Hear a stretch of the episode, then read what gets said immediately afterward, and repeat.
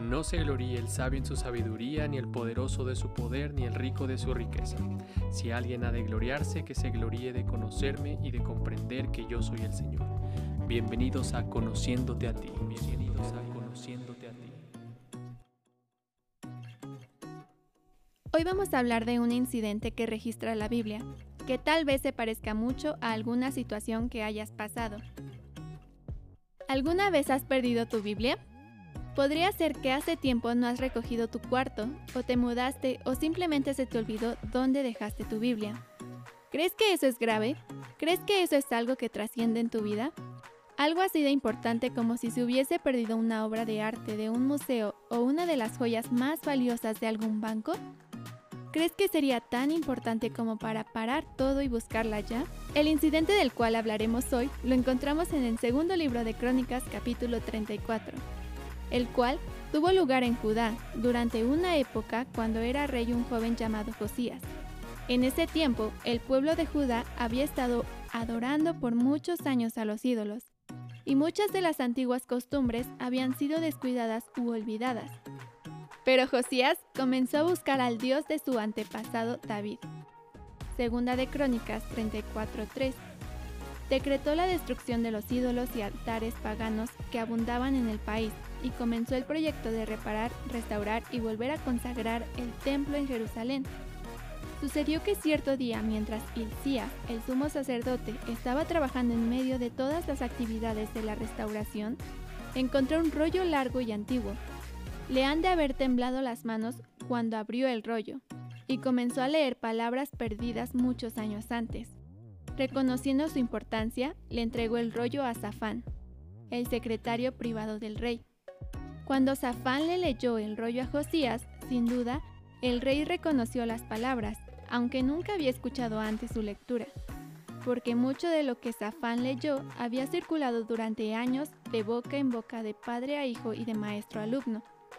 Josías, igual que Safán e Hilcías, lo reconoció como el libro de la ley del Señor que escribió Moisés. Segunda de Crónicas 34:14. Pero pronto la fascinación de Josías dio paso a la preocupación y luego rápidamente al horror. Imagínate, dice la Biblia que Safán leyó lo que estaba en la ley al rey. Segunda de Crónicas 34:18. Ahora imagínatelo abriendo la palabra y leyendo justo lo siguiente. Deuteronomio 28, 1 al 2. Si obedeces al Señor tu Dios en todo y cumples cuidadosamente sus mandatos que te entrego hoy, el Señor tu Dios te pondrá por encima de todas las demás naciones del mundo. Si obedeces al Señor tu Dios, recibirás las siguientes bendiciones. Y posteriormente, Deuteronomio 28, del 16 al 20. Pero si te niegas a escuchar al Señor tu Dios y no obedeces los mandatos y los decretos que te entrego hoy, caerán sobre ti las siguientes maldiciones y te abrumarán. Tus ciudades y tus campos serán malditos, tus canastas y tus paneras serán malditas, tus hijos y tus cosechas serán malditos, las crías de tus rebaños y manadas serán malditos. Vayas donde vayas y en todo lo que hagas serás maldito.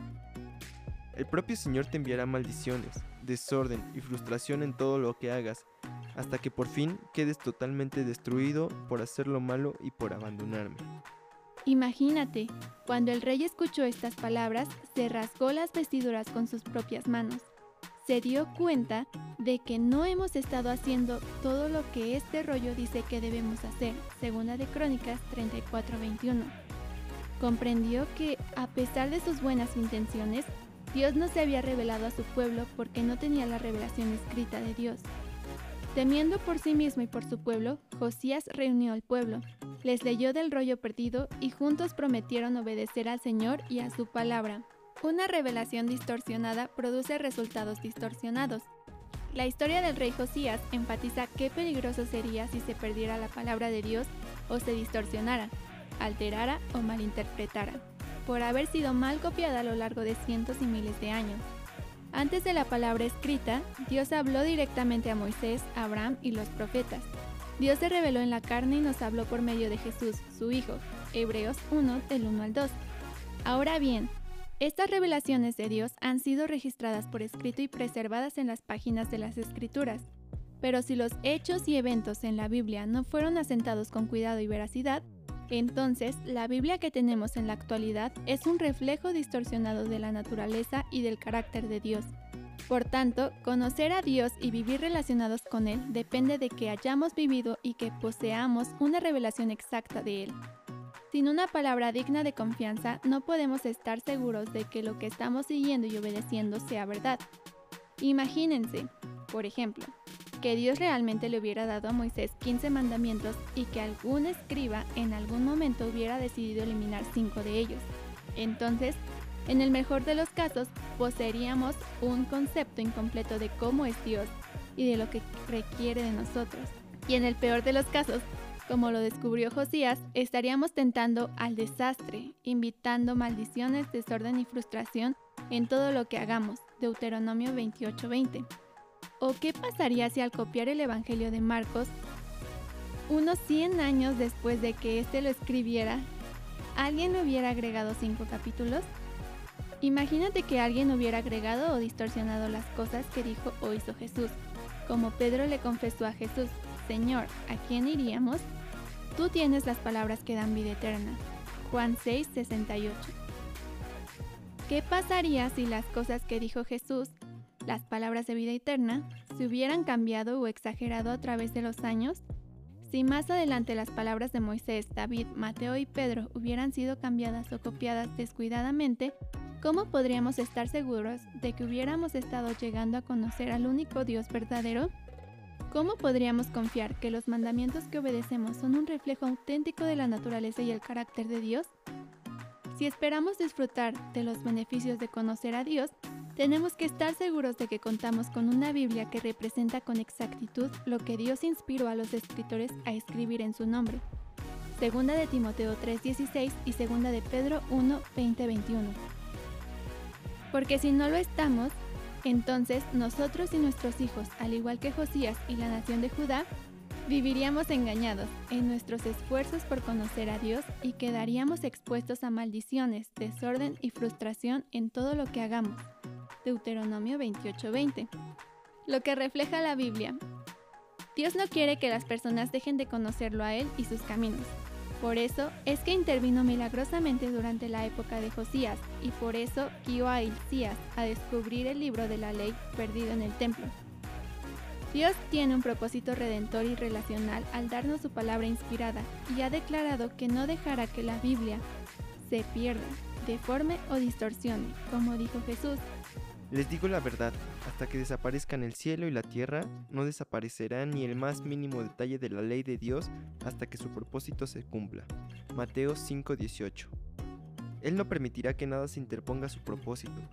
El cielo y la tierra desaparecerán, pero mis palabras no desaparecerán jamás. Mateo 24:35. Dios siente tanta pasión por su relación con nosotros y con nuestros hijos que personalmente dio la inspiración para su palabra, supervisó su transmisión y repetidamente reforzó su confiabilidad a fin de que todo aquel que tenga abiertos los ojos y el corazón receptivo pueda creer con seguridad y convicción.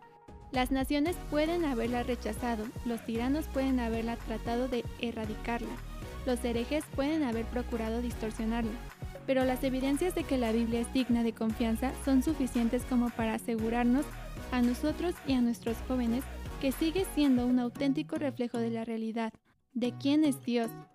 Y que es más fácil que el cielo y la tierra desaparezcan a que el más pequeño punto de la ley de Dios sea anulado.